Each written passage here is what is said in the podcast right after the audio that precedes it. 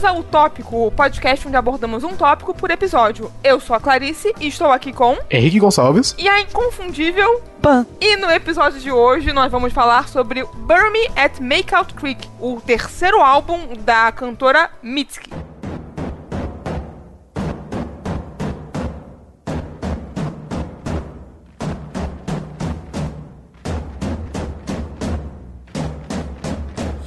E antes de falar sobre o álbum, eu quero saber se vocês já tinham ouvido esse álbum ou se já tinham ouvido alguma coisa sobre a Mitski antes. E como, qual é a história, a relação de vocês com a cantora? Eu tô tão feliz que eu não tive que fazer essa introdução.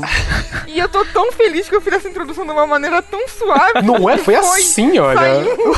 se eu tivesse que falar isso tudo, eu teria me enrolado umas 20 vezes. A gente já estaria aqui até agora e eu tentando falar o nome do álbum e o nome dela. É, caraca, eu consegui falar o nome dela perfeito. Tipo, foi, sabe? Aqui é talento nato.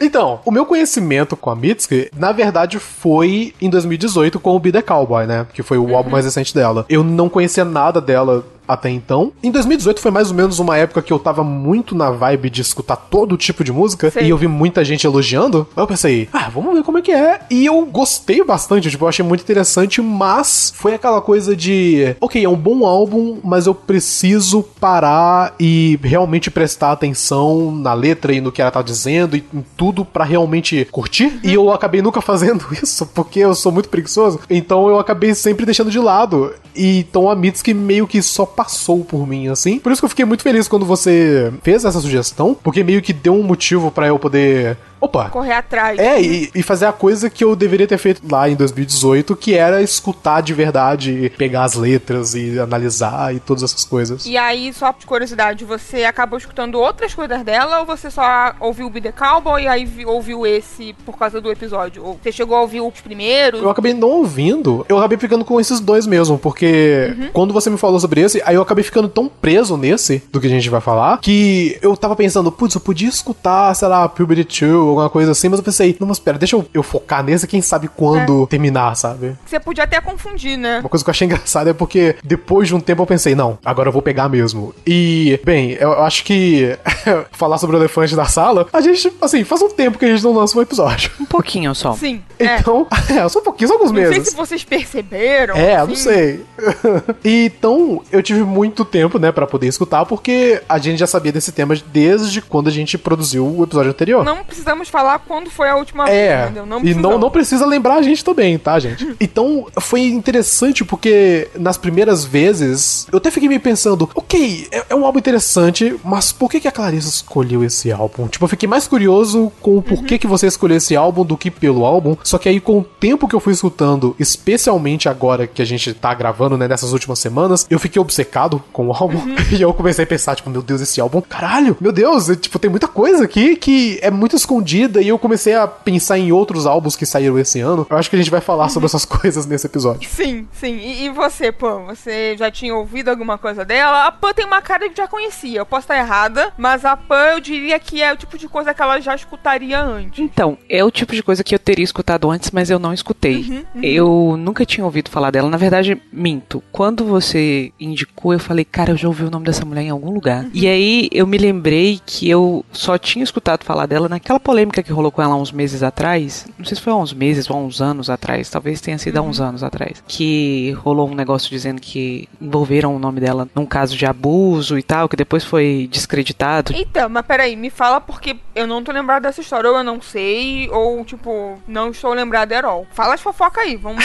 vamos aproveitar pra. Eu acho que tem uns meses, foi há pouco tempo, eu acho, que ela foi acusada por um. Eu não sei se era uma fã, se era uma pessoa aleatória qualquer, de abuso sexual. Cacilda? Pois é, mas aí depois conseguiram descobrir que, na verdade, a pessoa que fez a, a acusação sofre de de problemas psicológicos graves. E a, a história que a pessoa estava contando não se sustentava. Eu acho que, inclusive, teve um jornalista da. Eu não sei de que veículo foi, que foi dizer que já tinha recebido essas acusações e que não tinha veiculado exatamente porque, quando ele foi procurar, né, para ter. Respaldo, né, pra, pra, saber se era real, né? Ele percebeu que a história tinha muitos furos. E aí, inclusive, alguns músicos e outras pessoas disseram que quando a pessoa que fez a acusação diz que aconteceu o evento, eles eles estavam com a Mitski. E aí ela, inclusive, voltou para as redes sociais para fazer um statement, né, negando as acusações. E realmente, quando você vai ver, tem muitos furos na, uhum. na história. Cara, que engraçado. Agora que você falou sobre a volta dela pro Twitter por conta disso, a história me parece familiar, mas eu realmente tinha deletado completamente. Se eu já tinha lido, eu tinha deletado completamente da minha cabeça. Pois é, minha associação com o nome dela só vinha daí. Eu nunca tinha escutado nada. Uhum. Quando fui escutar, eu fiquei, porra, por que, que eu nunca tinha escutado? Porque eu deveria uhum. já ter escutado. É realmente o tipo de coisa que eu gosto de ouvir. Me lembrou muito a Fiona Apple. Hum, sim, hum. sim, bem, boa lembrança, boa comparação. E eu gostei muito. Eu confesso que eu tive um pouquinho de dificuldade, porque eu, eu ouvi uma primeira vez, naquele jeito que você ouve quando tá, sei lá, em trânsito, sabe? Que você não tá Sei. muito reparando nas coisas. E depois, quando eu fui prestar atenção na letra, foram muitos gatilhos. Uhum. Muitos gatilhos, muita coisa ali que ressonou muito com o que eu vivo e com o que eu tô vivendo. E aí eu, eu tive que dar um tempo do álbum. Mas quando eu voltei, voltei já um pouquinho mais preparada para o que estava acontecendo ali. E eu gostei muito. Fiquei um pouco obcecada também com como o Henrique ficou. E foi uma surpresa muito boa para mim. Eu ouvi outro álbum dela. Eu ouvi aquele Pubert, é, é esse uhum. o nome? É, que é o depois desse. Isso, que é muito bom também. É muito bom também. Eu fiquei até inclusive na dúvida de qual que eu gostei mais. Eu acho que talvez esse, porque foi o primeiro e também bateu aquela relação, né? Uhum. Mas eu gostei muito, eu tenho muita vontade de ouvir a, a discografia dela toda, assim, desde o comecinho para ter esse, esse senso de progressão, né, da carreira dela. Sim. Quando foi que começou pra você? Eu também só parei pra ouvir muito recentemente, tipo em 2017, que eu acho que eu vi um texto, não lembro em qual site foi, não sei se foi no Valkyrias, ou se foi no Ovelha, que eu acho que nem existe mais. Foi em algum desses sites, assim, mais focados em, em mulheres e, e, feminismo, esse tipo de coisa. Alguém falando sobre ela, um texto falando sobre ela, muito focado no Your Best American Girl, no clipe, né, e na música. E aí eu vi o clipe e pensei, caralho, como eu não ouvi essa mulher antes, assim, essa música é foda, é incrível. E aí eu corri atrás do álbum, e aí depois fui naquela progressão de, de ouvindo a discografia e ouvindo o restante das músicas. E acho que quando eu ouvi, né, o Bury Me, vamos chamar só de Bury Me porque é muito comprido o nome. Nossa, eu achei o melhor álbum, assim. Acho que até hoje é o meu favorito. E é por isso que eu escolhi ele. Eu escolhi porque é justamente meu favorito. Eu gosto da temática, assim, como a Pan falou, ela né, acerta muito no ponto, assim, de, de coisas que eu sinto ou que eu já senti, assim. Ele tem muito de uma coisa nostálgica, sabe? Muito de uma coisa que eu ouvindo, assim, eu penso, caramba, se eu tivesse ouvido isso no ano que ele foi lançado, que foi 2014, teria sido terrível, assim, para mim. Tipo, maravilhoso, porque eu teria me identificado ainda mais, mas absolutamente terrível num sentido meio destrutivo, sabe? Uhum. E é isso, eu acho que, como eu falei, é meu favorito. É um álbum que eu acho muito coeso, assim, ele é tudo muito, muito parecido de certa forma. Ele segue um mesmo tom, assim, não é como o Be The Cowboy do ano passado, que, que você consegue diferenciar um pouco mais as músicas. As músicas têm uma variedade qualidade sonora maior, assim, o que não é ruim, não tô falando isso. Ele tem uma vibe mais popzinha, né, o Be The Cowboy. É, exato, é. Esse não, ele, esse é tudo muito cru, muito, sabe, muito gritaria mesmo. É, muito é, angústia, é, muito louco, sabe? porque, tipo, eu senti muito punk, mas tem alguns momentos que, por exemplo, tem uma das músicas que a segunda metade dela é simplesmente ela gritando barra Sim. guitarra distorcida, Sim. e eu comecei a pensar em black metal, sabe, tipo, de tão é... forte e pesado que é. De fato, tem uma coisa black metal mesmo, tem uma coisa que você fica pensando, meu Deus, o Ozzy poderia estar tá cantando essa música tranquilamente. Uhum. Inclusive, muitos jornalistas, pelo que eu pesquisei e tal, fizeram essa comparação com Black Sabbath, por exemplo, dos riffs de guitarra e tudo mais. Tem uma uhum. sonoridade parecida com esse tipo de heavy metal que, que começou basicamente. Inclusive na Townie, que acho que é a segunda música, acho que só eu percebi isso, mas é porque talvez esteja errado. eu, por algum motivo, lembrei muito daquela música Baracuda. Caraca! Eu não sei porquê, tipo, eu não sei se é a voz, a maneira que a guitarra seguia, é. tipo, a, a, levada dela. Eu não sei porquê. Ficou na minha cabeça. Aí eu pensei, qual o nome daquela música? Aí eu fiquei na minha cabeça. Aí eu, eu lembrei de Guitar Aí Hero. Você foi no Yahoo Perguntas e falou qual o nome daquela música? e o pior é que, tipo, eu tava. Qual que era? Como era a letra? Eu só lembrava, tipo, o jeito que ela cantava, mas eu não vou conseguir uh -huh. pegar isso no Google. Eu ficava. Uh. Aí quando eu chegava, uh, Baracuda. Aí eu, ah, beleza, Baracuda. Aí eu coloquei no Google eu lembrei. Assim. Uh -huh. Meu cérebro é estranho. É essa Não, é, todos os cérebros são estranhos.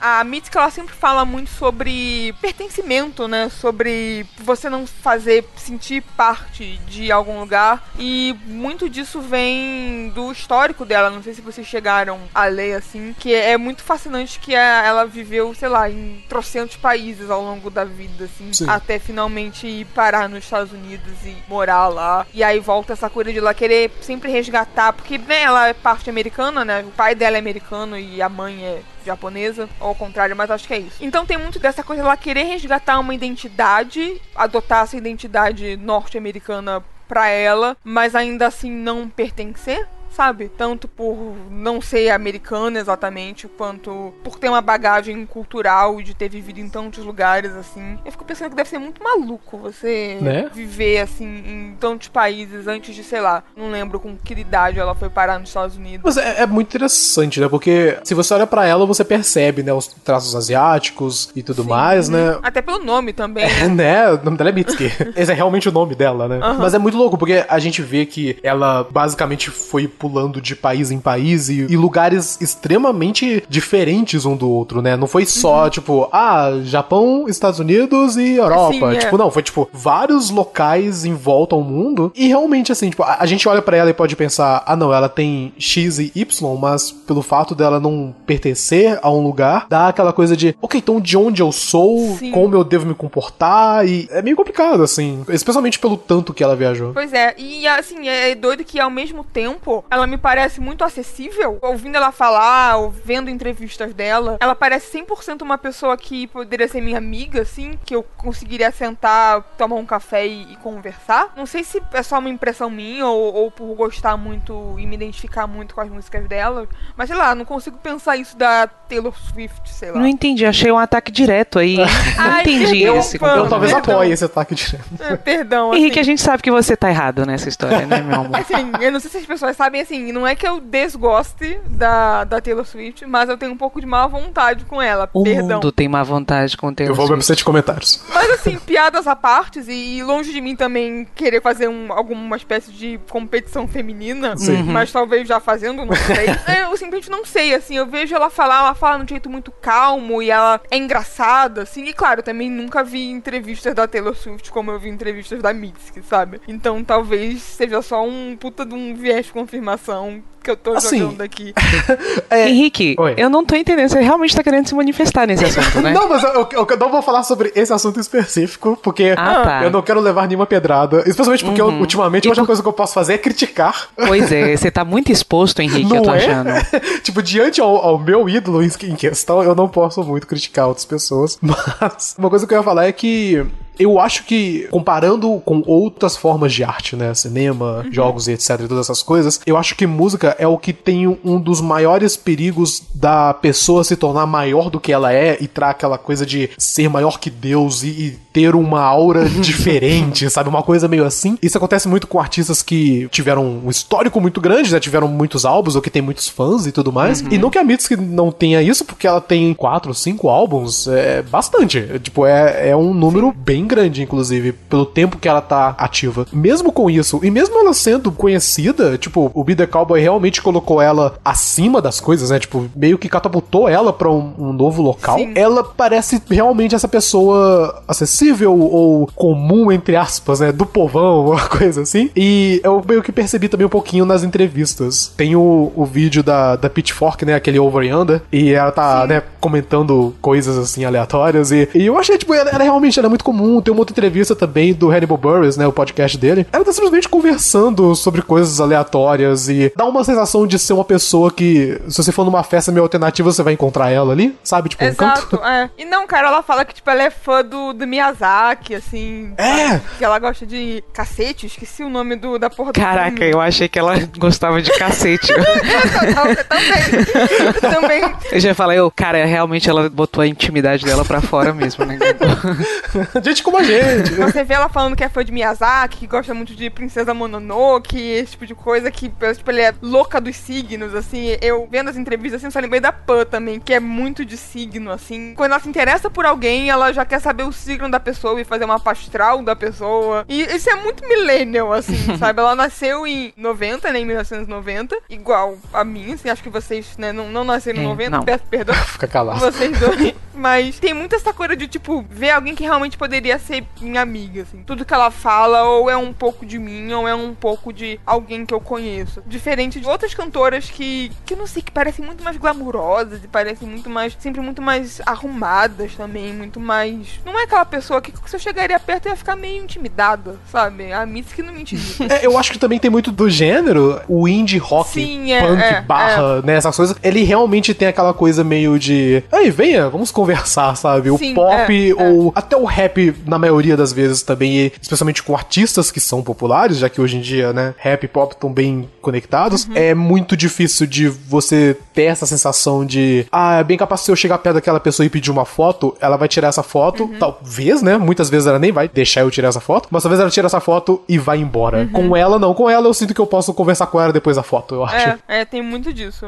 Perdão, Pan. Você quer falar alguma coisa sobre isso? Você quer se defender? Se defender, Defenda não, as defender- artistas pop que você gosta, Pan. Eu acho que elas não precisam de defesa, porque assim, um dia, um dia nós vamos ter que sentar todos juntos e fazer um episódio mostrando porque Taylor Swift, ela não pode ser desconsiderada da história do pop. Ah, não, isso eu E concordo. assim, repito, piadas à parte, eu acho que todas têm, assim, o seu lugar, mas eu gosto desse sentimento de acessibilidade, assim. Mas assim, vou falar duas coisas assim que eu acho Ah. nessa comparação que vocês estão fazendo. Primeiro, eu acho realmente que a Mitski ela passa essa impressão de ser uma diva acessível, né? Super acessível.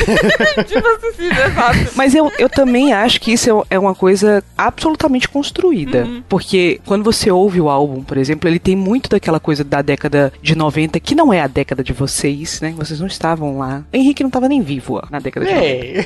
É. Mas aquela coisa de banda de garagem, né? De que você fazia sua música sozinho. E a, a Mitski, ela tem um pouco disso no álbum. Essa coisa de parecer que é um- algo artesanal, que tá sendo feito por uma pessoa que não tem completo domínio da técnica, mas é absolutamente técnico, sabe? Aquela coisa assim, que é uma, uma despretensão super pensada. Sim. E fica muito claro isso pra mim quando você ouve de que ela tá emulando um determinado som e tem uma coisa assim nas letras, é uma, uma letra super pessoal, uma coisa muito íntima de, de problemas muito particulares que apesar de ser muito particular também é muito universal, de que todo mundo vive um pouco dessa coisa de não se encontrar no mundo, de estar se sentindo sozinho, de ficar procurando um amor, de estar com medo da morte, do futuro, com medo do que é, do que vai ser, das expectativas que foram lançadas sobre si, de que você não vai responder a essas expectativas. Eu acho que todo o jeito como o álbum dela é montado, eu tô falando do álbum especificamente porque eu- por mais que eu tenha escutado o Pubert, eu não acho que eu tenho o suficiente pra dizer que isso é um traço da carreira dela. Sim. Mas eu acredito que sim. No álbum especificamente, ela constrói uma- essa ideia de proximidade mesmo. Você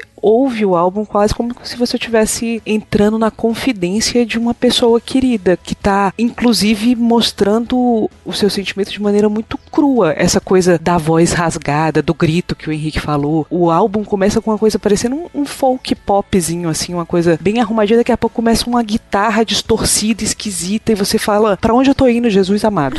O que, que eu tô fazendo aqui? Eu só tenho seis anos. isso. É, é a sensação mesmo de você estar entrando na alma de alguém. Ela, pelo menos até pelo que eu tinha visto antes, ela tinha uma presença nas redes sociais muito forte. A Taylor Swift também tem. E a Taylor Swift também tem essa coisa das letras dela serem coisas muito íntimas. Sim, íntimas ao ponto de que as pessoas fazem uma vulgarização da vida da Taylor Swift a partir das coisas que ela escreve. E ela sempre foi muito clara de que aquilo que ela vive é o que ela coloca nas músicas e vice-versa. A diferença clara é que a Taylor Swift é uma pessoa que tá fazendo o popzão, né? O pop pensado a partir do ponto de vista mercadológico. E por mais que eu entenda que existe muito julgamento nesse negócio e tal, eu acho que ela faz isso como poucas pessoas no mundo. Ela tem uma preocupação harmônica, uma, uma preocupação com o refrão. Eu acho que poucas pessoas têm hoje em dia a capacidade de, de composição que a Taylor Swift tem de, de escrever músicas que grudam na sua, no seu ouvido da primeira vez que você escuta. E essa coisa das redes sociais é uma coisa que a Taylor Swift ela domina como poucos também, principalmente no caso do Tumblr, por exemplo. Né? Ela sempre estava lá respondendo as questões. A Taylor Swift, muito da relação dela com os fãs no começo da carreira, quando ela não era uma cantora pop, porque a, Taylor Swift era uma cantora country, né? Ela começou Sim, como é. country. Até pouco tempo, assim, quer dizer, pouco tempo, pelo menos na minha memória, né? Sim, 1989 é o álbum em que ela faz esse recorte de sair de ser uma cantora country, só country, pra virar uma cantora pop, Pop. né? E eu acho que essa minha impressão, a gente pegou a Taylor Swift pra, Pra Cristo.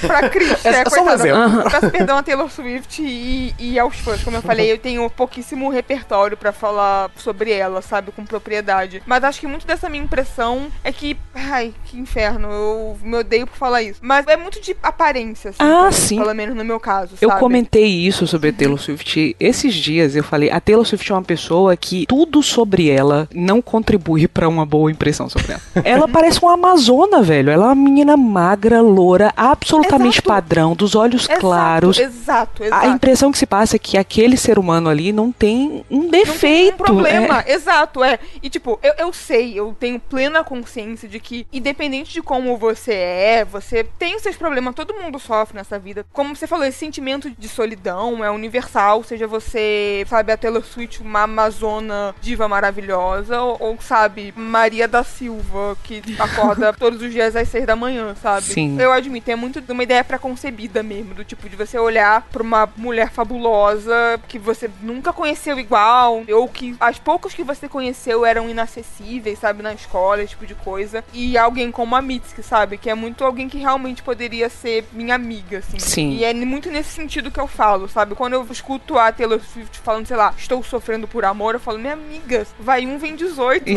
sabe? Enquanto a Mitski eu falo, ah, não, realmente, compreendo o que você quer dizer, Mitski. E é muito disso que eu falo, sabe? Sim. Aparências, especialmente na música, é uma coisa bem importante, né? Como você se vê naquele artista, talvez seja uma das primeiras coisas que acaba conectando ali. Porque muita coisa acontece dessa maneira de. Ainda mais hoje em dia, que redes sociais estão da nossa cara, então muitas vezes a gente conhece um artista primeiramente pelo que ele tá fazendo numa rede social, tá falando, mas não pela música dele. Então é- acho que é um pouco mais fácil da gente ter essa preconcepção, esse Sim. pré-conceito da pessoa e fazer essa coisa de. Como essa comparação que você falou da Taylor Swift e da, e da Mitski falando sobre os mesmos problemas. Isso eu acho que vale pra qualquer gênero musical, inclusive. E é realmente, tipo, eu acho que muitas vezes rola uma situação de de eu me conectar com aquela pessoa, né? Tipo, ter aquela sensação de, uou, essa, essa pessoa é parecida que nem eu e tudo mais. Ou aquela coisa de, uou, eu quero ser essa pessoa, né? Eu admiro essa pessoa pelo que ela é ou pelo que ela faz.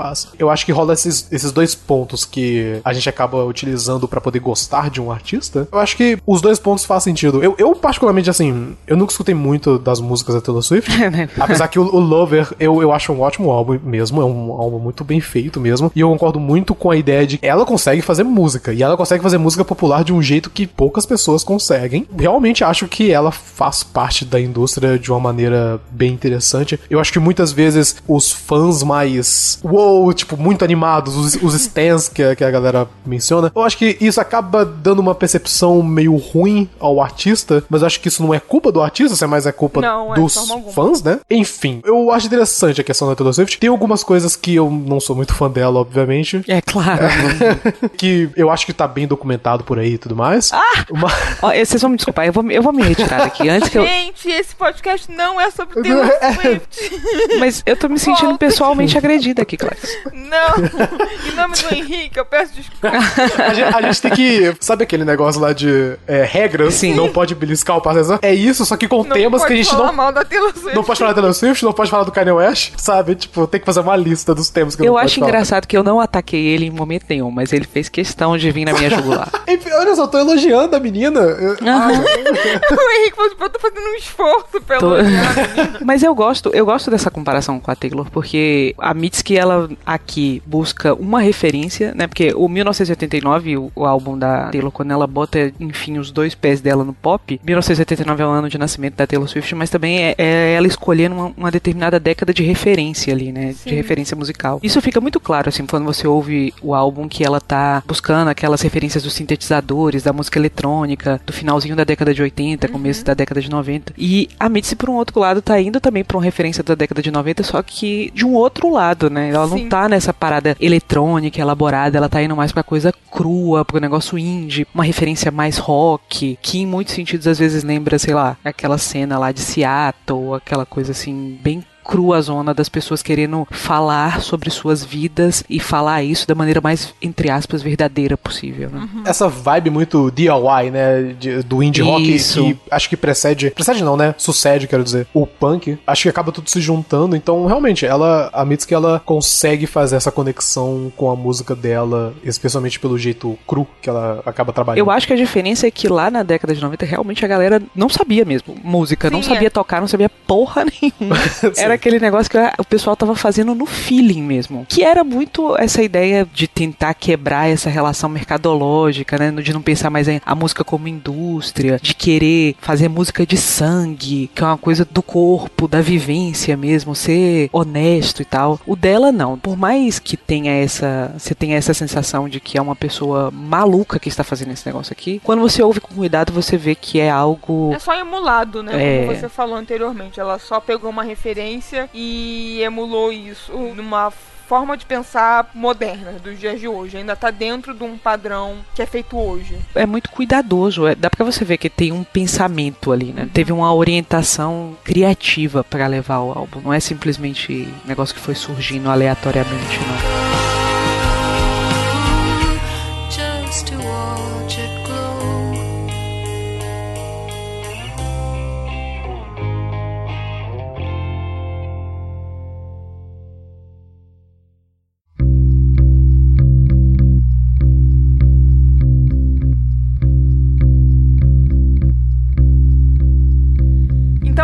Falar sobre o álbum em si, né? Após passar por uma briga entre divas e falar um pouco sobre o histórico da Mitski, né? Não de uma forma tão aprofundada, mas de entender da onde ela veio e, e por que que ela faz as coisas como faz e fala das coisas que fala. É, eu quero saber o que, que vocês mais gostaram no álbum, músicas favoritas, esse tipo de coisa. Então, é um pouco curioso porque, como eu falei bem no comecinho, eu demorei um pouquinho pra realmente ficar obcecado com o álbum. E eu acho que é porque eu tava pegando numa vibe bem parecida com o que a Pan falou de escutar por escutar, né? Tipo aquela coisa de, ah, você tá no ônibus e tudo mais. E na primeira vez eu fiquei, ah, ok, eu tô pegando a ideia aqui, mas ok. E aí, quando eu comecei a realmente ler a letra e pegar algumas coisas, especialmente certas linhas que eu acho, assim, fascinante, eu acho muito interessante como que ela consegue falar tanto com tão pouco. Isso me lembra muito, eu só vou fazer um desvio bem rapidinho aqui, que me lembra muito com o álbum que saiu desse ano do rapper Tyler, The Creator, porque ele fez um álbum chamado Igor, que é um álbum sobre um término de relacionamento. E ele, quando eu falo que é rapper, mas o álbum não tem praticamente nada de rap. O álbum é bem mais sonoro e o pouco que o Tyler fala já dá pra entender exatamente a situação do relacionamento e o que está acontecendo com ele e o que ele está querendo fazer a respeito desse relacionamento. E é uma história bem longa e muita coisa acontece no álbum, mesmo tendo tão pouco pra poder abordar. Em alguns momentos me lembrou ele nesse álbum, especialmente em certas músicas assim, pelo que ela tá contando, né, a história que ela tá contando, ou se não certos temas, porque dá pra perceber, por exemplo, um tema de estações do ano, Sim. de acordo ao decorrer dos álbuns, né, das músicas. Então, né, naquela First Love Late Spring, ela, você sente aquela coisa, né, próprio nome da música é Primavera Tardia. E em outras músicas, ela menciona certas coisas que vai ditando todo esse caminho de estações do ano, né? Tem um momento que ela fala sobre dias Ela ensolarados, fala sobre outono. Exatamente. E, se não me engano, acho que é em Jobless Monday, pra Drunk Walk Home, ela fala coisas a respeito de frio, né? Frieza. Então você percebe Uhum. que tá indo pro inverno. Eu adorei, eu amo álbuns conceituais assim, por mais que Sim, ele é. não tá necessariamente preso, né? O, o álbum, Sim. ele não é ditado por esse conceito, mas o conceito tá ali pra poder guiar certas coisinhas ali. É, como eu falei no início, assim, acho que uma das coisas que eu mais gosto nesse álbum e que eu costumo gostar muito em álbuns, né, em música de modo geral, é essa coesão, assim. Seja um álbum realmente conceitual ou como esse, que não é exatamente, mas ele é coeso, tanto sonoramente quanto tematicamente, assim. Acho que é isso que pega muito, assim, para gostar tanto desse álbum. Sim. É muito interessante, porque ela consegue pegar esses pontos e ela consegue contar uma história ali, não necessariamente ao redor do álbum inteiro, ou não no decorrer do álbum inteiro, mas você percebe os temas ali de solidão, todos essas, esses pontos ali, talvez relacionamentos que deram errado, a maneira que ela tá sentindo. Eu acho muito legal a maneira que ela aborda essas coisas, justamente pelo minimalismo da coisa. A própria First Love Late Spring, eu gosto muito da maneira que ela vai seguindo essa espécie de tristeza, né? E, Sim. e ela vai. Inclusive, né? é uma das minhas favoritas do, do álbum. É, uma música. das minhas favoritas também. Eu, eu amo a fala que ela coloca, né? Tipo, a, a fala em japonês que ela, Sim. que ela fala, que eu, eu tive que pesquisar. Eu falei, não, peraí, o que ela tá falando realmente? E eu fiquei uns 20 minutos pesquisando sobre a letra. e que, assim, eu vou falar, mas eu não sei japonês, então peço perdão a todas as pessoas que têm algum tipo de descendência pelo fato que eu vou falar errado. Mas o que ela fala é Munega Hachikiri Sode. Alguma coisa parecida a isso. É algo na, na ideia do o meu peito está prestes a explodir, ou o meu coração está prestes a explodir, né? Tem um pouco meio que nessa onda, assim.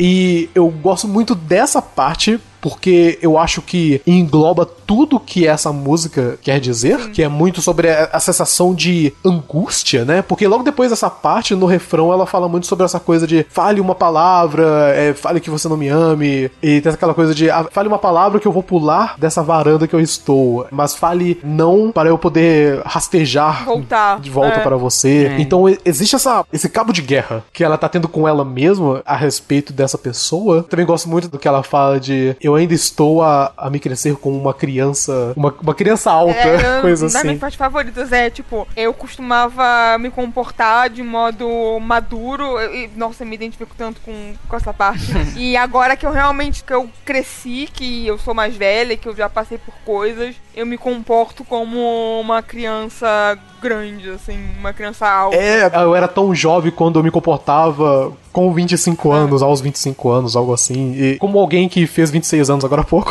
eu fiquei, é verdade, eu concordo com você, Mitsuki.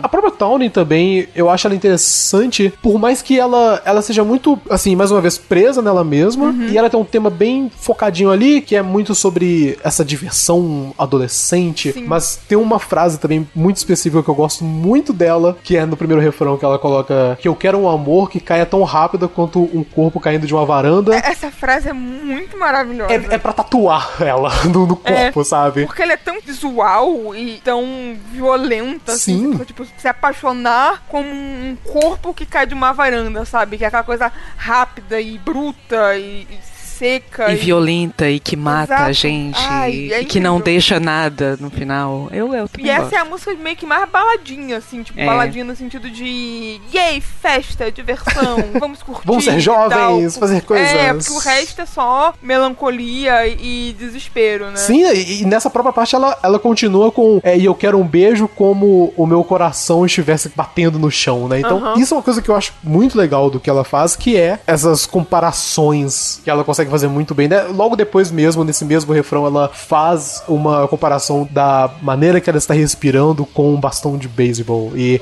que ela não sabe o que ela está esperando. E são sempre metáforas violentas, né? Metáforas, tipo, não é nada. Geralmente tipo, as pessoas costumam falar sobre amor, assim, de tipo, beleza e delicadeza. E é sempre uma coisa muito violenta, bruta, sabe? Tipo, alguém pegando um corpo e abrindo, assim, as vísceras. Nossa, é muito bom, sabe? E a última coisa, a última letra, por assim dizer, barra música que eu, que eu gostei muito, que essa eu só percebi duas horas atrás da gravação desse episódio. Porque eu escutei, escutei, escutei, e aí só agora que eu fiquei, pera, é verdade, não faz sentido o que ela tá dizendo, que é na I Will, que é bem perto do finalzinho já do álbum, né? Sim, sim. Que é bem no comecinho que ela começa com, ah, eu vou cuidar de você, eu quero, eu quero ajudar você e tudo mais, né? Quero fazer tudo que você sinta seja bom e tal. Só que aí, ela na quarta linha, né, ela fala sobre é, if you would only let you, em vez do que if you would only let me.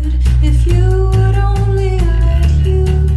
Então, Em vez do que ser, ah, eu quero fazer essas coisas pra você se você me deixar, ela tá dizendo de um jeito que não faz muito sentido, que é se você deixar você mesmo, tipo, ela tá repetindo Sim. a palavra you. Então dá a entender que ela não tá falando sobre uma pessoa que ela gosta Uma nessa música. pessoa, né? Mas parece que ela tá falando dela mesma. Sim. Que ela quer se cuidar, né? Que ela quer que ela se sinta com coragem e que ela vai cuidar do corpo dela e que vai secar o cabelo dela e, e tudo mais. Assim, coisas simples, mas também coisas pesadas e sentimentais. E só agora, e por causa dessa linha, que eu tive uma percepção completamente diferente dessa música. Pra mim, agora é uma música completamente diferente, muito mais sobre ela e o que ela sente dela mesma. Eu não sei.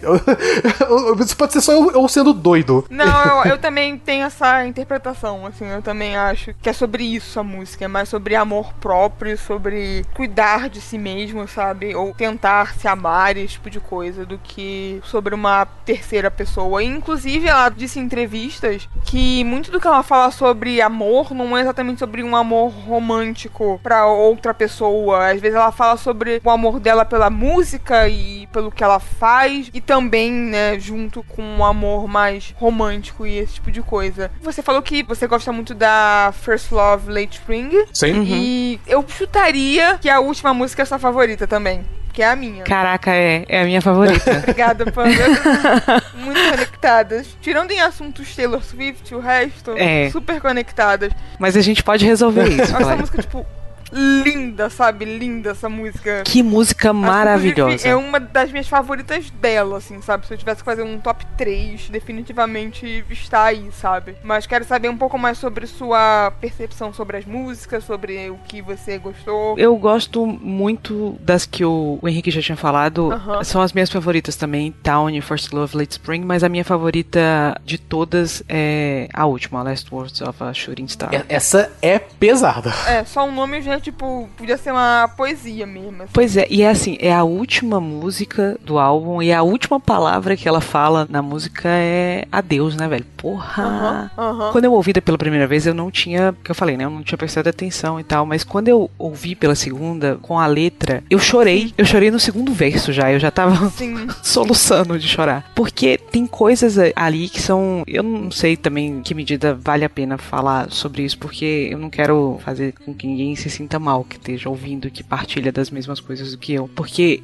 eu acho que durante o álbum inteiro tem uma, uma sensação, pelo menos a, a que eu tive, e claro, isso provavelmente tem a ver com o momento que eu tô vivendo e tal, mas eu tive muita sensação dela falando do amor e do amor romântico especificamente como um trauma, sabe? Como algo que deixa marcas muito violentas em você. Essas imagens que ela constrói, por exemplo, do amor que cai de uma varanda, que se joga, do beijo que é como o coração acertando o chão, são coisas que pelo menos pra mim tem é, é, muito essa ideia do machucado, do violento, de ser traumático. E aqui eu acho que é um dos momentos em que ela pega esse trauma e ela ela leva pro lugar que normalmente tá em, em mim, assim. Essa coisa que ela começa a música falando que ela tá satisfeita de ter deixado o quarto dela arrumado. Essa parte é incrível. Incrível. Cara, isso é uma coisa que eu tenho um síndrome do pânico, né? E aí, se você sofre dessas coisas de ansiedade, eu, eu sugiro que talvez você não me ouça por três minutinhos, daqui a pouco você volta. Quando começou pra mim, meu negócio é um medo paralisante da morte, né? E uma das coisas que eu, todas as vezes que eu saía de casa que eu tinha, era essa sensação de que se eu saísse de casa com a minha casa desarrumada, eu passava o dia inteiro incomodada com a ideia de que eu ia morrer na rua e que as pessoas iam entrar na minha casa e encontrar ela de uma determinada maneira. E que elas iam fazer uma leitura sobre mim a partir do que elas encontrassem. E eu acho que tem muito isso nas letras da Mitski, não só aqui, mas em outros lugares do álbum, dessa coisa de como ela é percebida pelos outros. Tem uma, uma música mesmo que ela fala: Eu não vou ser a pessoa que meu pai gostaria que eu fosse. Eu acho que ela tem um, incômodo sobre a narrativa que é feita, que é a possibilidade da narrativa que é feita sobre ela. E talvez por isso ela esteja tão interessada em contar a própria história e de falar o que ela tá vivendo, o que ela tá sentindo. E essa sensação de você sair de casa e saber que as coisas estão no lugar e que se você morrer, as pessoas vão pensar sobre você de uma maneira cândida, que é o que ela fala, né? Ela diz assim: ah, eles vão pensar em mim kindly quando eles vierem buscar as minhas coisas. É um sentimento que perpassa a minha vida sempre. A ideia do que é que vai ser contado sobre mim a partir dos vestígios que eu deixar no mundo quando eu já não estiver aqui pra contar minha própria história, sabe? E é um negócio muito potente, principalmente quando você junta com, com o que ela tá, tá falando ali, que é um negócio sobre um amor que de fato ela acreditou e que não é não era exatamente isso. É um verso tão bonito, velho, que ela diz que a pessoa diz que a ama olhando nos olhos dela, mas que ela sabe a partir dos olhos dela que na verdade ele tá olhando pra ele mesmo. E ela depois vai falar que ele aprendeu sobre ele, né? Eu tô falando só por facilidade de interpretação, pode ser uma ela também, pode ser um, um ela, pode ser várias várias coisas. Mas ela fala que a pessoa aprendeu sobre o amor vendo cinema, vendo filmes e que ela a pessoa sabe que o amor deveria ser. E eu acho que em parte essa noção de não usar essas imagens desgastadas, sabe? Assim, de coisas que são facilmente interpretadas como amor, essa coisa do coração, do romance, da flor, dessas imagens que já estão facilmente codificadas como imagens de amor, que é uma vontade dela aqui. Porque quando ela fala do amor como um corpo caindo, como um suicídio, como um coração batendo no chão, ela tá quebrando muito dessas expectativas que a gente tá normalmente associando com a ideia de romance, né? A ideia de que você aprende o amor com esses, esses mecanismos culturais, com esses produtos culturais, esses produtos do capitalismo, da economia, da indústria, ficam parecendo que é aquela coisa que lhe é tão íntima, que lhe é tão particular, que é uma coisa tão do fundinho da sua alma, que a gente dificilmente consegue traduzir em palavras ou em, em gestos. Nunca parece que as coisas dão conta daquele sentimento íntimo que a gente tem dentro da gente. Eles ficam pálidos quando a gente fica se apropriando dessas imagens que são imagens codificadas, desgastadas, cristalizadas, que estão aí o tempo todo e que tá todo mundo usando pra se falar de um sentimento que é social, né? E aí eu, eu fiquei tão arrasada quando eu ouvi a música e percebi do que, que ela tava falando, porque é essa coisa, às vezes, essa potência absolutamente destruidora, avassaladora. Claro, também tem a outra possibilidade, né? De do amor ser aquilo que dá cor e valor pra sua vida. Mas aqui me parece que ele tá no campo do traumático mesmo. É o, o amor que machuca, que dói, que destrói, que marca e fere alguém incisivamente pra sempre. E que talvez essa coisa seja só como o sino da liberdade que ela fala lá na música. É só uma réplica, é só uma representação, é só uma coisa que a pessoa aprendeu a partir de uma série de códigos a enunciar e que não é não era exatamente aquela verdade e sinceridade do olho no olho, sabe? Acho que pra mim também é uma das músicas que mais pesa, assim, pra mim. Eu até evito ouvir em público, É. sempre dá aquela balançada, assim. A cadência da música também. E engraçado que tanto ela quanto a primeira, a Texas Resnikoff, elas têm a mesma melodia, né? A mesma cadência. Sim. O álbum começa e termina meio que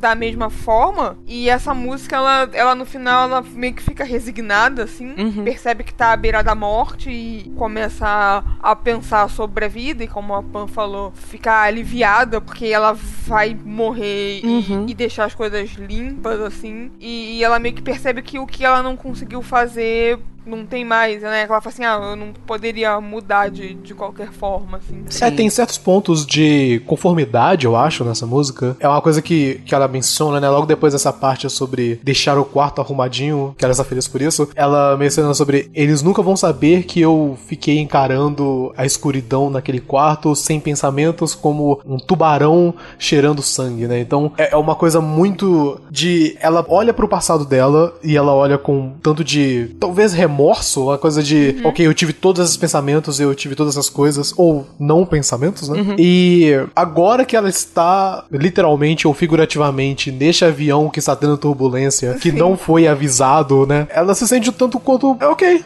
É, é, então é isto que vai acontecer comigo. E tem uma outra coisa que ela menciona no terceiro verso que é essa me acertou um tanto quanto em específico também. Talvez não tanto quanto que a, acertou a Pan com aquela outra linha, mas é que ela fala: Eu sempre quis morrer limpa e, e com. Como seria a palavra? É, é pretty, né? Não, não seria lindo, É. mas seria com graça, por assim dizer. Não sei. Sim, é. É, mas ela fala: Eu estou muito ocupada em, em dias de trabalho. assim. que é uma coisa que tá no álbum, né? Tem um negócio assim, num cansaço. Eu me identifiquei muito com isso. Ela tá cansada, velho. Ela Tá tá, muito cansada. Eu, eu me identifiquei muito, porque rola muito aquela sensação de ela tem esses pensamentos suicidas, por assim dizer, ou talvez ela já teve algum tipo de, de, de ideação, ou talvez agora que ela está numa posição onde que ela não consegue mais fugir da morte, ela está aceitando, então talvez esteve na cabeça dela em algum momento, mas um dos motivos é porque ela sempre focou na ideia de que eu sempre tô muito ocupado, então eu não consigo nem ter tempo pra pensar nessas coisas, e mesmo que eu pense, putz, mas e amanhã? Eu tenho que fazer aquele negócio amanhã, e fiz, nossa, semana que vem eu tenho que fazer aquela outra coisa, então tem que continuar vivendo, né? Fazer o quê?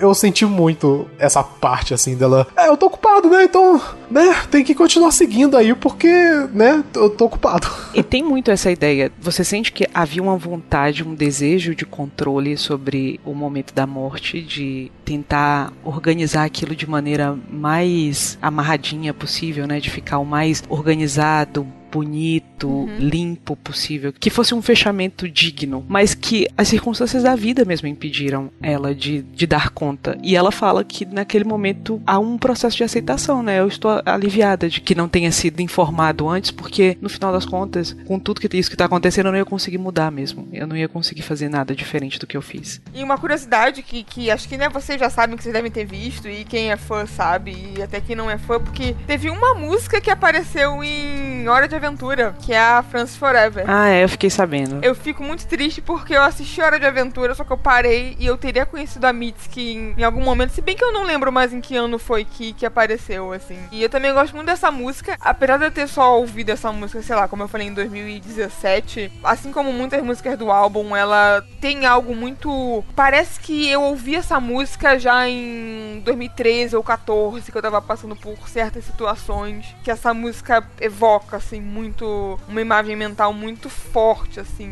Que, que eu não sei explicar, é puramente subjetivo, assim. De você querer que o outro te note, ou, né, de você se importar tanto com o outro, né? Que ela não se importa com, com mais nada além daquele objeto de afeição ou qualquer coisa assim. É um pouquinho, eu não diria obsessão, mas existe um, um pouco de obsessão que ela tá realmente querendo, tipo, por favor, me note, eu não consigo aguentar estar aqui no- em um local onde que você não consegue me ver, né? Uma coisa parecida com isso. Que, fazendo mais uma comparação com o álbum Igor, do Tyler, existe também uma parte bem de obsessão do Tyler em uma das músicas, que ele fala muito sobre essa coisa. Ele faz muitas essas questões de eu tô com essa pessoa, mas eu não tô com essa pessoa, mas eu, eu quero estar com ela, mas eu não consigo. E a única coisa que eu quero é fazer isso, isso, aquilo, outro, mas não tô conseguindo por causa de várias razões que está me impedindo. É aquela coisa de você estar distante daquela pessoa que você ama e é possível que aquela pessoa que você ama talvez não te ame de volta da mesma maneira. Não, não é no mesmo nível, talvez. E ela, ela consegue, ela na questão, né, agora voltando pra Mitski, ela consegue dialogar muito bem e expressar esse ponto, eu acho. E aqui é mais uma música que, como a gente mencionou, tem essa temática de passagem do tempo e de estações, sabe? Sim. Eu gosto muito quando ela fala que o outono chega quando você ainda, tipo, não aceitou que a primavera foi embora, sabe? Que as coisas da vida elas chegam, sabe, sem anúncio, feito a turbulência no avião, sabe? Tem muito disso também de aceitação de mudanças e da passagem do tempo que chegam sem anúncio, assim, sem alarde. É, Francis Forever parece muito aquela coisa de o verão está passando, Sim. estamos chegando em outono e tudo mais. Continuando esse tema de, de estações, a próxima vez que ela menciona isso, se não me engano, é em Jobless Monday, né? Que ela fala muito sobre o inverno. né? A primeira linha da música é ela falando sobre uma tarde com muito vento. It's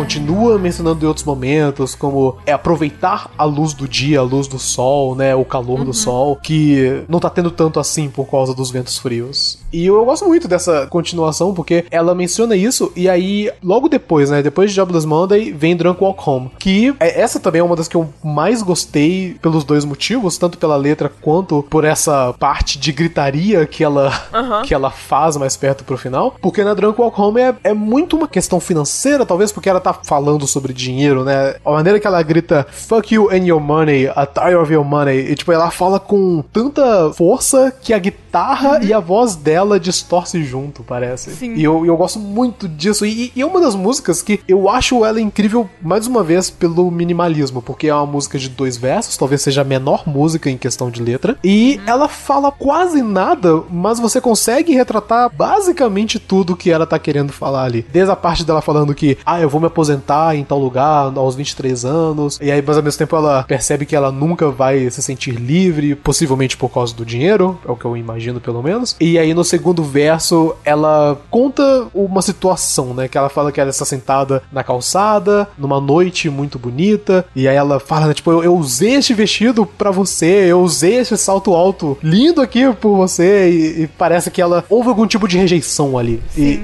ela consegue descrever muito bem, do início ao fim. Aí uma coisa que eu gosto muito no que ela faz, que é essa segunda parte, que é basicamente guitarras e um grito. Gritaria. É, é um grito contínuo, parece, né? É uma coisa bem black metal que a gente chegou a mencionar. Aham. Inclusive tem uma compilação muito boa no YouTube que é só ela gritando nessa música. Sério? Basicamente isso, a compilação. São todas as vezes que ela, sei lá, todas não, mas né, pegaram sei lá quantas apresentações e botaram juntas, assim, só ela gritando. Então, isso é uma coisa que eu acho muito legal, porque é aquela coisa de utilizar a sua voz como instrumento. Sim. Eu estou me segurando muito para não mencionar esse nome, porque Ah, é tipo um bingo que, que eu sempre menciono essa pessoa quando eu falo. Mas, aquele artista que não deve ser mencionado, Ah, pronto. Que no álbum que eu acho incrível dele, né, que é o My Beautiful Dark Twisted Fantasy, em certos momentos, em uma música mais pra frente, ele faz uma, algo muito parecido em utilizar a voz para poder expressar um sentimento. Utilizar o, o grito. e Sabe a- quem faz a- isso, Henrique? Quem? Sabe quem faz isso, assim, de usar a voz como um instrumento? Me fala, por favor. pode. Ariana Grande. Olha só. Ah, olha aí. Por que, que a gente tá falando do Olha Kanye. West? Não, mas é porque a Ariana Grande nunca escutei tanto assim. Então, tipo, foi a, a primeira coisa que veio na cabeça. Desculpa. Vamos chegar à conclusão, Henrique, assim, de que apesar de que você é uma pessoa que tem um vasto conhecimento musical, Obrigado. inclusive, aguardem aí pacientemente, porque Henrique é uma pessoa que, quando chega no final do ano, ele faz uma compilação dos melhores álbuns do ano. Real, Que, né? inclusive, eu tenho que atualizar aquela lista. Siga o Henrique no Twitter pra vocês acompanharem a lista de final do ano dele, que é sempre um momento muito ruim que você percebe que você passou o ano inteiro ouvindo só aquele mesmo álbum no Fall Out Boy de 5 anos atrás e não ouviu nada novo. Não sabia nem que essas coisas tinham acontecido. Não sabia nem que ainda lançava música. Pois é. Você achou que a música tinha acabado lá quando o Fall Out Boy lançou Save Rock and Roll? Então você vai descobrir com o Henrique que muitas coisas Assim, poderia ter acabado, porque depois daquilo a gente não precisa mais de música. Nada né? mais- Não nada mais vai acontecer. Nada supera aquilo, sabe? Apesar de que o emo está voltando, Henrique. Finalmente, My Chemical Romance, Com força. eu já estou com a minha munhequeira aqui. As unhas de preto já, tô pronta. Lápis de olho já, já bem colocado. eu sinto de rebite. Sim. Eu tô pronta pra voltar. Eu guardei tudo numa caixa. Eu tô pronta Eu pra. nunca parei de usar, na real. nunca parei de usar. Você tá esperando pra poder ficar aceito de uma maneira de moda, Sim. né? Exato, Isso, exato. pra não ser mais estranha. Pra conseguir arranjar um emprego, afinal de contas. Mas Henrique, você, apesar de ter todo esse conhecimento musical, você é uma pessoa que é um ignorante Olha, no que nossa. se trata de divas pop. Nossa, pá. Nossa, na um cara. absoluto ignorante. É um absurdo completo. Nunca ouvi a Ariana Grande. Não, mas eu já ouvi Ariana Grande. Não direito. É, isso é verdade. Isso, isso, eu, isso eu concordo, Hum. porque eu só comecei a gostar da Ariana Grande dois anos atrás. Um ano atrás, talvez. Sim, nos últimos álbuns dela. O último que ela. Último? Penúltimo que ela lançou. Dangerous Woman. Não, qual o nome dele? É o que o Pharrell trabalhou muito nele. Olha pra você ver, Henrique, como você é uma pessoa ridícula. Você só foi por causa do Pharrell. Olha, eu admito que sim. Tá vendo? Nossa. Sweetener, lembrei. O Sweetener, eu amei esse álbum. É um dos meus álbuns favoritos do ano passado. Eu achei um pouco interessante como que teve uma reação diferente, porque eu acho que por causa da vibe, justamente por causa do Pharrell, porque a produção dele é um tanto quanto característica. E aí logo depois o Thank You Next, que ela lançou em 2019. Foram meio que só esses dois, assim. Todos os outros que ela lançou, eu acabei não escutando mesmo. Eu admito, eu sou um pouco ignorante nesse ponto. É por causa disso que você, quando ouve falar ou quando vai se referir a alguém que usa a voz como instrumento, você usa esse homem que deveria ser esquecido. Nossa! Ao invés de Ariana Grande, que inclusive em 2016, quando ela lançou Dangerous Woman, lançou junto com ele, talvez, talvez não, eu vou ser mais taxativa ainda, com certeza, a melhor música pop de 2016, Caramba. que é Into You. Pode ouvir lá. Eu, eu vou salvar. As pessoas vão dizer, não, Side to Side é melhor. Não é. Into You é a melhor música pop de 2016. E nessa música, a Ariana Grande usa a voz dela como um elemento harmônico. É uma porra de um instrumento a voz dessa mulher lá. Ouçam lá. Porra, assim, admito que também a Ariana Grande nunca, nunca ouvi com... Vocês dois são ridículos, sinceramente. Eu, Desculpa, Pan. É aqui que o fim do utópico como Que conhecemos. absurdo. Nem Não. foi por causa do eu vou me retirar. Grande. Eu vou me retirar dessa, desse lugar, sinceramente. E assim, o que eu queria dizer, voltando pra Mitski, é... Perdão, sem nada pessoal. Mas o que eu queria dizer é que tem uma música nesse álbum que eu não gosto muito. Hum. Que eu quero que vocês adivinhem qual que é. Ah, Tem uma chance, cada. Texas Resnikov. Não. Essa é legal, eu, eu gosto da baladinha e depois daquela estourada, acho, acho top. Você, Pan. Hum, I don't smoke. É, acertou. Tá Olha só, Caraca. vocês estão conectadas. Vocês estão conectadas. Eu e você, Clarice, nascemos uma pra Eu outra. vou, eu vou sair desse podcast. Não, ninguém precisa de mim mais aqui. Eu sou, eu sou inútil no meu conhecimento de música. Henrique, Vocês não, duas.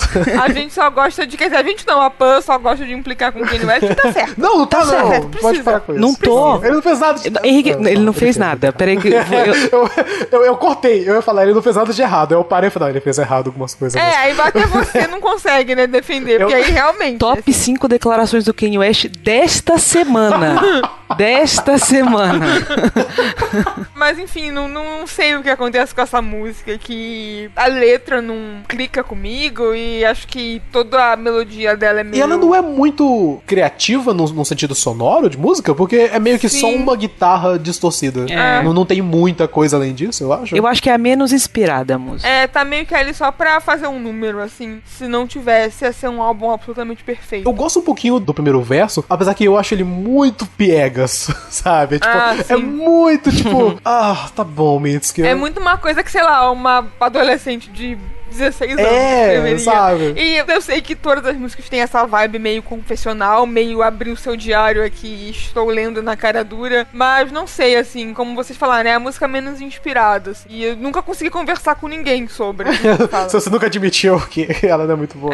Mas é, realmente, ela, ela tem um pouquinho daquela coisa de, ah, eu não fumo, mas, ah, eu gosto muito de você, então eu vou fumar. E é, tipo, ok, é, é interessante se fosse alguns anos atrás. Talvez uma década. É, qualquer coisa assim, sabe? Como nunca conversei com ninguém sobre esse álbum, assim, sempre fico assim, ah, essa é a música que eu costumo, sei lá, até pular, assim, tipo, ninguém viu aqui, eu vou pular. e aí, enfim, todas as outras, acho que Carry Me Out é incrível também, ela tem muito uma coisa meio libertadora, assim, meio de você se jogar, assim, na plateia e ser carregado mesmo. Eu penso muito nisso, assim, quando eu escuto, eu, visualmente eu vejo muito isso. Você tava falando dessa coisa de pular a música. Hum. Eu quero aproveitar e trazer uma discussão que estava rolando recentemente no grupo dos ouvintes do Jogabilidade no Telegram. Qual é o jeito certo de consumir música? Tipo, você acha que quando, por exemplo, a gente resolveu ouvir esse álbum, né? Clarice sugeriu, a gente ouviu. O jeito certo seria ouvi-lo da primeira música até a, a última? Você acha que o, tipo, o álbum é pensado do ponto de vista dessa organização, assim, como uma narrativa? Você fala esse álbum específico? Não, Ou música em álbuns em geral. Eu acho que sim, tipo, eu pelo menos quando eu vou ouvir um álbum pela primeira vez, assim, qualquer artista, assim, eu gosto de ouvir ele do início ao fim, não, não pular nenhuma música, escutar inteiro, e de preferência também num momento o mais calmo possível, ou com menos distrações, assim, possível, sabe? Uhum. Eu, eu gosto dessa ideia. E depois que você ouviu mais, assim, eu acho que tudo bem você pular uma música que você não gosta, Sim. sabe? Eu, eu sou bem chato com, com música, eu, eu admito. É, Assim, acho que ninguém até, até esse momento. É. Porque assim, eu, eu me apaixonei, né, pela, pelo conceito de música muito cedo, mas nesses últimos anos, sabe quantos anos atrás, eu, é que eu realmente peguei de verdade e eu entrei que nem um doido, basicamente. E eu gosto de ouvir música bem desse jeito mesmo que a Clarice falou, de do início ao fim, primeira música, 000 até a última música no último segundo que tá ali disponível. E em questão de qualidade de som, eu levo essa coisa muito a sério. Então, tipo, eu escuto no meu, no meu fone. É um fone relativamente caro, eu admito. Apesar que não é no nível que certas pessoas compram fones de 300, 400 conto, assim. Eu queria, se eu tivesse a disponibilidade, eu compraria, talvez. Então, eu, eu acho que isso já mostra um pouquinho. E eu tenho tanta dessa coisa de fidelidade de áudio, etc., que eu assino o Tidal no negócio mais caro. Então, tipo, assim, música é uma coisa que eu mais consumo de todas as formas de entretenimento que eu consumo hoje em dia. Então, eu quero do melhor nível possível, então eu não ligo de pagar o que seria o dobro do Spotify, por exemplo, porque a versão do Tidal, em comparação ao Spotify, do mais caro do Tidal e o mais caro do Spotify, é basicamente o dobro do valor. E, obviamente, ele dá coisas que eu acho muito interessante e que eu entendo pessoas que não vão achar interessante, porque eu também percebo que é algo um tanto quanto específico, então a qualidade de áudio extremamente alta, muitas vezes nem vai funcionar num fone normal, entre aspas, né? Num, num, Sim, num é fone. porque o fone normal não tava construído Exatamente. pensando, né? Então, tipo, é uma coisa que é bem específica. Eu, eu entendo que é específico, eu entendo que é meio que específico. Mas uma coisa que eu gosto muito da música é justamente perceber esses detalhes e prestar atenção em certas coisas. Então eu fico muito tempo escutando o álbum de cabo a rabo. Só bem depois, assim, ou quando eu, eu começo a perceber algumas favoritas, que aí eu pego esses álbuns e aí eu me vejo indo pra aquela música mais vezes do que as outras músicas, por As assim outras, dizer. sim, é. Nesse sentido a gente é bem parecido, assim, porque eu até raramente costumo ouvir, sei lá, playlist, sabe? Sim, eu também. Playlist eu só escuto quando alguém me manda uma playlist. Sim, Aí eu, é. eu escuto, obviamente, ou senão quando. Até às vezes eu tenho vontade de fazer playlists ou alguma coisa assim, que em quando eu faço e tal, mas nada demais. Uhum. Mas pra mim é muito aquela coisa da experiência de escutar um álbum. Então Um álbum, é. eu, eu salvo os álbuns, eu baixo eles, né? Deixo eles em offline pra poder escutar. Uhum. Mas eu nunca faço aquela coisa que eu imagino que muita gente faça, e isso não quer dizer que eu sou uma pessoa superior ou algo do tipo, mas é que é aquela coisa de, ah não, eu gostei dessas músicas, então eu vou separar essas músicas, talvez fazer uma playlist com outras músicas favoritas minhas, porque eu quero escutar as minhas músicas favoritas. E que eu acho um comportamento completamente comum e normal e, e correto, pra ser sincero. Mas eu não consigo. Eu se for um álbum que eu gosto, eu vou querer escutar do início ao fim. É, porque se eu ouvir uma música, eu vou querer ouvir uma próxima, sabe? Eu sempre vou lembrar do álbum como um todo. Exatamente. E, e eu nunca vou estar satisfeita, sei lá, com uma música. Sim, e, e é uma coisa muito de. Ah, talvez eu não goste muito dessa música, mas eu vou escutar ela por causa da sequência que ela tá. Que é um, é um pouco estranho quando eu paro pra pensar, falando aqui em voz alta. E você, Pan? Você que puxou a discussão. Então, eu, eu normalmente eu costumo ouvir assim, eu pego o álbum, escuto a primeira vez sem pretensão nenhuma, ouço completo do começo ao fim. Aí numa segunda vez eu ouço prestando atenção mais na letra e tentando acompanhar essa coisa dos tons, dos acordes, não sei o que, essa coisa que eu não entendo absolutamente nada, mas eu finjo muito bem, inclusive. e aí depois eu ouço mais uma vez e depois disso eu só ouço as que eu gosto. Só que eu, eu sempre fico numa sensação de insegurança com música, porque eu sou exatamente o oposto do Henrique. Apesar de, de que eu escuto música diariamente, é a coisa que eu menos consumo. Quando eu ouço música, eu ouço aquelas mesmas músicas que eu ouço desde o começo dos anos 2000. E eu sempre tenho vontade de ouvir mais e ouvir melhor, sabe aquela sensação assim de ouvir? Sei, sabe sei. aquela coisa de cinema mesmo, que você não tá assistindo o filme simplesmente pelo valor de entretenimento, mas você tá querendo tirar algo daquela experiência. Absorver alguma coisa. Da... Mas eu não sei fazer isso no que se refere à música. Eu, eu me sinto muito insegura. Tanto que todas as vezes que é música aqui, eu sempre falo, gente, pelo amor de Deus, e agora? Como é que fala sobre isso? Eu acho que pra mim o mais difícil é quanto mais eu gosto, tipo, quanto mais como esse álbum, por exemplo, da Mitski, quanto mais eu associo ele com coisas da minha vida, ele acaba se tornando meio subjetivo pra eu falar e eu acabo não conseguindo expressar o porquê e o quanto eu gosto daquilo, apesar de achar que de modo geral eu sou uma pessoa que expressa meus sentimentos muito bem. Eu concordo. Quando é com música, eu não consigo pontuar exatamente, sabe? Acho que justamente por me faltar um estudo e um conhecimento mais técnico de poder falar aquilo, eu só meio que gosto da música porque ela me provoca coisas, porque ela me faz sentir coisas, ou porque eu consigo me identificar, que nem, né, como eu falei, esse álbum da Mitski. Pra mim é essa a dificuldade que eu tenho de falar. Eu acabo não conseguindo conectar tão bem com palavras porque eu gosto daquela música, eu só consigo sentir. Se eu tivesse um aparelho que eu pudesse conectar no meu cérebro e fazer as pessoas sentirem porque que eu gosto daquilo e conseguirem ler meus pensamentos e compreender porque que eu gosto daquilo, seria perfeito. E, e é engraçado porque até 2013, 2014, por acho que eu diria até 2013, eu era meio como o Henrique, assim. Eu ouvia muita música, acho que era a coisa que eu mais consumia. Eu usava pra caralho, tipo, Left FM, sabe? Tava sempre procurando coisas novas pra ouvir. E aí, eu não sei, tipo, a vida aconteceu e eu fui ficando cada vez mais desconectada com essa, com essa mídia, assim, com consumir música. Então, uma coisa que você mencionou a respeito de ser música subjetiva e o que você sente, e também o que a Pan falou a respeito de não saber exatamente expressar ou algo assim. Assim, música, pra mim pelo menos, é a maior forma de arte no sentido de expressar emoções. Eu acho que filmes ou jogos ou qualquer outra forma de arte podcast, arte arte, qualquer coisa. Nesses casos, sempre existe uma distância entre a pessoa que está fazendo aquela arte e a pessoa que está consumindo aquela arte. E normalmente é a, a forma de entretenimento que está sendo abordada ali. Então, um filme tem aqueles personagens, aí você se identifica com aquele personagem, mas ainda existe uma separação ali porque o personagem é algo tirado da cabeça do escritor, do diretor, de qualquer pessoa que fez aquela parte do filme, e é o ator, e é daquelas coisas que eles sentiram, então, ou seja, é a emoção que eles sentiram que eles estão transmitindo na tela, e aí você está percebendo. Então existe um passo a mais do que, por exemplo, na música, que é música. Você está sentindo a emoção daquela pessoa que está cantando e a maneira que ela está cantando junto com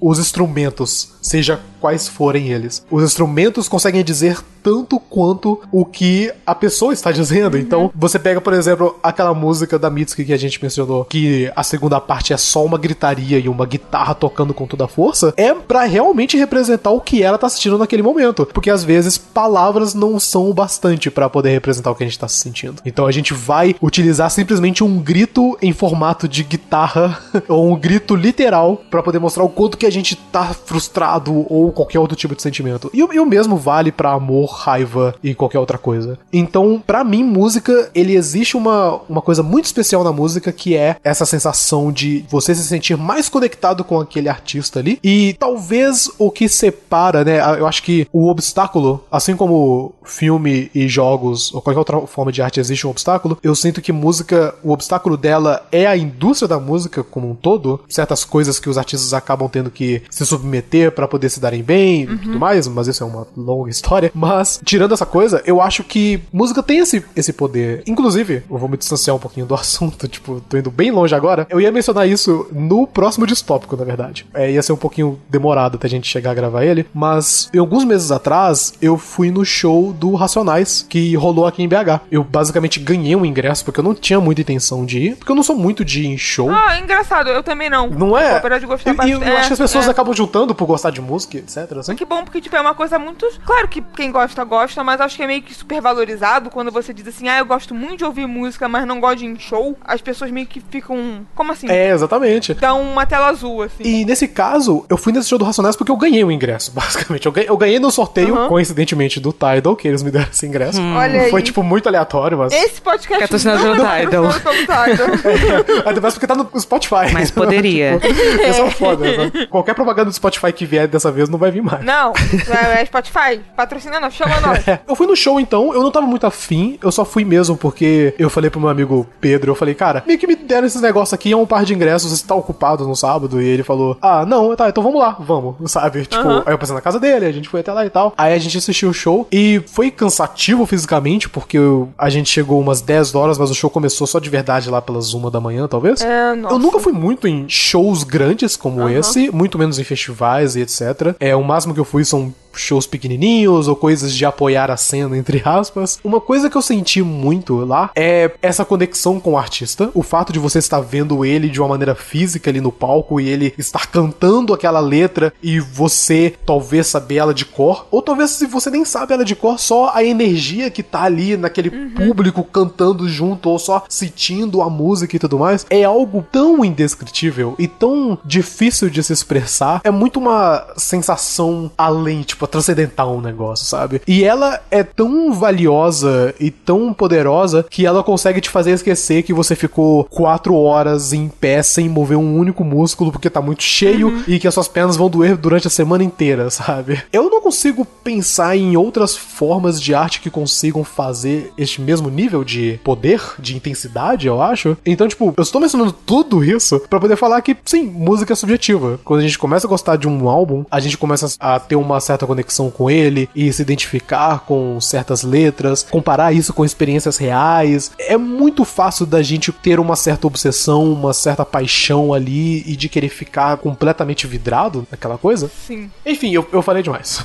Não, foi Não, ótimo. imagina, foi ótimo e ilustra muito bem essa subjetividade, porque é tão difícil, assim. E grande parte, quando quando eu sugeri esse álbum pra gente ouvir e discutir, um dos meus medos era, né, não necessariamente medo, mas acho que eu também foquei muito no desafio que seria, principalmente para mim, que tô conduzindo o episódio, de falar sobre algo que me é tão particular, assim, que mexe tanto comigo. E eu também queria ver o que vocês iam sentir e comparar com o que eu sinto. Acho que essa segunda parte eu acabei fazendo melhor, porque afinal de contas, como eu falei, tá na minha cabeça, então o que vocês falaram e apoio descrevendo o que ela sente ao ouvir a, a última música, né, que também é uma das minhas músicas favoritas. Então acho que essa parte foi extremamente proveitosa, assim, para mim. Eu fiquei muito satisfeita de, né, de ter apresentado para vocês uma, um álbum, uma artista que eu gosto tanto. E agora vocês que meio que podem. Podem não, né? Vocês já podiam antes, mas agora é meio que mais tranquilo de vocês ouvirem o restante dos álbuns dela e do trabalho dela, sem o perigo de ouvir uma música e confundir, achar que é desse álbum e esse tipo de coisa, sabe? É, eu, eu tô ansiosa pra fazer essa, esse caminho meio cronológico da carreira dela. Eu quero muito Sim, ver. recomendo. Eu vejo muito você, assim, no trabalho dela. E eu fiquei surpresa de você já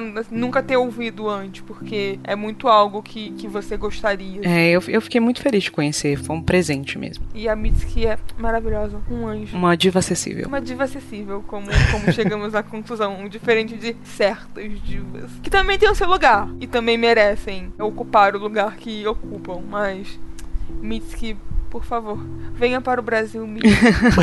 Usando o meme já tão, tão antigo. Mas se viesse pro Brasil, eu não iria no show, então assim, o que estou dizendo? Mas a, a possibilidade de se tornar amiga dela ficaria mais palpável. Ficaria, ficaria. Eu poderia chamar ela pra comer, sei lá, um lamen na liberdade. A Mitski ia querer comer um lamen na liberdade comigo, Certamente. eu tenho certeza. Querem pontuar mais alguma coisa? Mitski é bonita. Mitski é bonita, ela é linda. Não é? Eu, eu acho ela, ela muito bonita, eu acho ela muito atraente. Ela é linda, ela é linda. Tipo, a gente tava falando sobre padrão de beleza antes, mas assim, quero pontuar também que eu acho ela linda, porque. Ela é muito bonita, hein? Ah, eu queria pontuar uma coisa. Então, pontue. eu gosto muito da, da capa do disco. Ah, sim. Eu sim. gosto de um jeito assustador, mas eu gosto. Na verdade, foi muito, muito surpreendente pra mim, porque a capa do disco, imediatamente a imagem que me vem à cabeça é, é de suicídio, quando eu vejo. Né? Porque Sim. Junta a noção de, de enterrar. Parece muito aquelas coisas de, do World Trade Center, né? Da galera que, que abriu as. Nossa, pã! Pã, sai da minha cabeça, pã!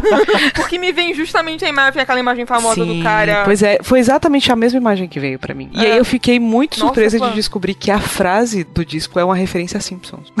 Sim, é, sim. inclusive é uma referência muito famosa. Tem outro álbum ou outros álbuns que tem o mesmo nome, que fazem a mesma referência e tal. Enfim, eu também gosto muito da capa. Eu acho que tem uma parada meio zine também, Sim. sabe? Uma parada meio feita em casa e tal. Isso que o E Henrique tava falando, né? Que o álbum todo parece muito um, um do it yourself. Muito uma coisa que foi distribuída, assim, se ela gravou e distribuiu, Isso. sabe, por aí e tal. Tem muito essa vibe. Eu também gosto muito dessa capa, apesar dela ser simples, né? Apesar dela, tipo, eu consigo fazer essa capa aqui agora no É Paint. isso. tipo, eu consigo fazer porque eu já sei, porque tipo, eu jamais teria essa ideia, sabe? Inclusive, isso me lembra muito um álbum desse ano de uma menina chamada Snow Alegra, que ela, tipo, canta um R&B e tudo mais. O último álbum dela tem muito essa vibe, porque, tipo, é simplesmente é uma foto dela e embaixo tá uma legendinha escrito Ah, esses sentimentos de novo, sabe? É só isso que é. Eu, eu acho muito legal. Caraca! Minha vida em 2019. Ah, esses sentimentos de novo. E é um álbum incrível, inclusive. Eu, eu recomendo todo mundo. Ah lá, já fica uma recomendação dentro do, do Olha aí. tópico. É engraçado o quanto que é diferente da capa do Be The Cowboy, né? Porque eu- Aham. esse tem essa coisa de ela tá ali naquela parada da vaidade, né? Do cuidado, da maquiagem Uhum. e tal. E a- o que a gente ouviu, que eu não vou me arriscar aqui a embolar o meu inglês, tem essa coisa doméstica, né? Parece um, negócio íntimo, pessoal. São quase até opostos, assim. O Be The Cowboy, é, ela explica em entrevistas que tem esse nome, que é justamente sobre você se autoafirmar, você se sabe, tipo, o cowboy, aquele cara que entra no lugar com o pé na porta e não pede desculpa. E, enquanto esse tem uma coisa muito mais de sofrência, assim. Apesar do Be The Cowboy também tratar de temas semelhantes, ela consegue ter uma outra abordagem. E isso que é uma coisa que eu acho muito legal em, em arte de capa de álbum, que é também tão importante quanto a própria música. Essa comparação que vocês estão falando entre essas duas capas, sendo que uma saiu em 2014 e a outra foi o que, 2018, né? 2018. Eu acho que mostra muito essa questão dela encontrando a identidade dela, né? Porque, é como você falou, é uma autoafirmação em Be The Cowboy. Ela tá realmente mostrando quem ela é, e eu acho que por mais que as músicas tenham um pouco de. ainda dessa procura de week. Quem sou eu, acho que mostra muito de, ok, eu posso estar procurando, mas eu já tenho uma certeza que eu sou essas coisas e eu quero mostrar essas coisas para você. Sim. E o vídeo dela, que sempre aparece no Twitter, dela cantando Nobody, que é tipo no fundo amarelo, né? Porque é do, do, daquele canal Genius, é, é a coisa mais fofa do mundo. Tipo, é muito bonita. Ela é muito fofa. Ela, tudo que ela faz é tipo, é fofo e não fofo de um jeito que você se irrita. Tem gente fofa que você se irrita, não sei vocês. Mas eu tenho muito isso. Às vezes eu vejo algo fofo, alguém fofo. Eu fico, nossa, mas que irritante, assim, me dá uma coceira, Sim. assim, sabe? e ela não, ela é simplesmente pura e linda, como eu já falei mil vezes antes. E é engraçado esse negócio que você falou, que tem, acho que alguma entrevista ou algum lugar que ela falou que se um dia ela encontrasse o lugar onde ela se encaixa, que se ela encontrasse isso, seria meio que uma crise de identidade, de tão já apegada e de tão ela que é não se encaixar, sabe? E achei isso engraçado. Inclusive, vai de encontro com algo que a gente falou antes de gravar, que é sobre a procura da felicidade e sobre como a gente está sempre insatisfeito, mesmo conquistando algo que a gente queria conquistar. Mas enfim, isso também é outra história, para um outro podcast, Isso, talvez. pra um outro tópico. Um outro tópico ou um distópico. Qualquer coisa assim.